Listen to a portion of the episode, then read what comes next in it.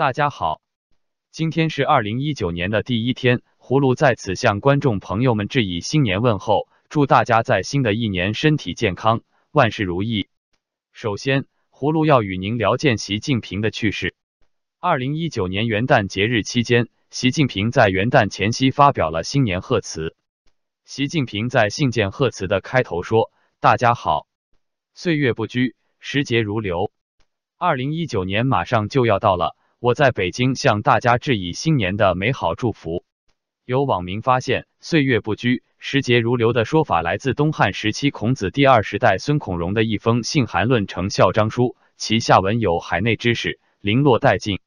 孔融在论成孝章书中写道：“岁月不居，时节如流，五十之年，呼焉已至，功未时满，荣又过二，海内之事零落殆尽，唯会积成孝章尚存。”其意思为，光阴不能停留，像流水一样消逝，很快就到了五十岁的年龄。您是刚满，而我却已经超过两岁了。国内的相识之交差不多都要死光了，只有会稽的盛孝章还活着。二零一八年九月，在庆祝首个丰收节之际，习近平发表致辞，引用了中国古诗的诗句：“春种一粒粟，秋收万颗子。”有网友查询发现，这两行诗句之下的两行是“四海无闲田，农夫犹饿死”。有评论指出，在习近平的青少年时代，中共领袖毛泽东对他的父亲习仲勋进行了残酷的整肃，并随后发动无产阶级文化大革命，习近平的正规文化教育被中断。因此，尽管习近平后来成了工农兵大学生，并获得清华大学博士学位，但他的文化水平一直是中国公众私下热议的内容。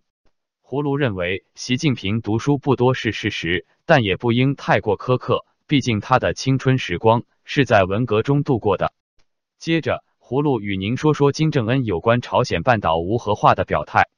二零一九年元旦伊始，朝鲜领导人金正恩指出。他已经做好了在二零一九年与美国总统特朗普再次会晤的准备。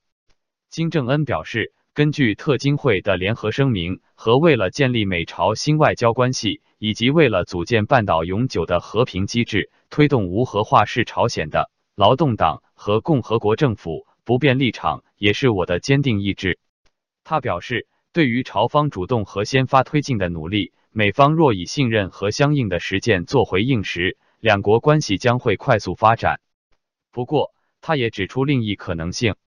他说，美国若不遵守他们对面向全世界做出的约定，对我们人民的忍耐做错误的判断、单方面的强行要求，以及依旧对共和国进行制裁和施压时，我们为了守护国家主权、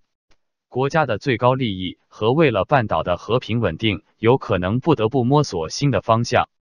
金正恩的上述谈话等于是说。朝方已经采取了无核化的相应措施，这次该轮到美方回应，否则朝方将会考虑无核化之外的其他措施。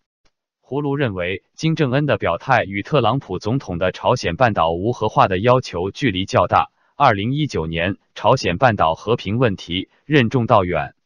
最后，葫芦与您说说台湾蔡英文总统二零一九年一月一日的元旦讲话。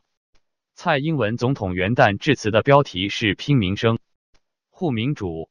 守主权”，内容除了开头有三分之一是台湾内政相关，再三分之一是强硬声明台湾或是民进党对于两岸的立场，提出了四个必须：必须正视中华民国台湾存在的事实；必须尊重两千三百万人民对自由民主的坚持；必须以和平对等的方式来处理我们之间的歧义。也必须是政府或政府所授权的公权力机构坐下来谈。最后三分之一可以用防堵中共威胁来概括，要建立两岸交流三道防线：民生安全防护、对非洲猪瘟的防范、信息安全防护、民主防护。这番讲话代表，从现在起到二零二零年大选，蔡政府的两岸路线就是如此。葫芦认为，台湾作为一个国际法主体，事实存在着。两千三百万台湾人在那里休养生息。中共要统一台湾，唯一的出路就是尊重台湾人民的意愿。以武力威胁和外交孤立的方法，只能使两岸越走越远。好了，今天葫芦就与您聊到这里，明天再见。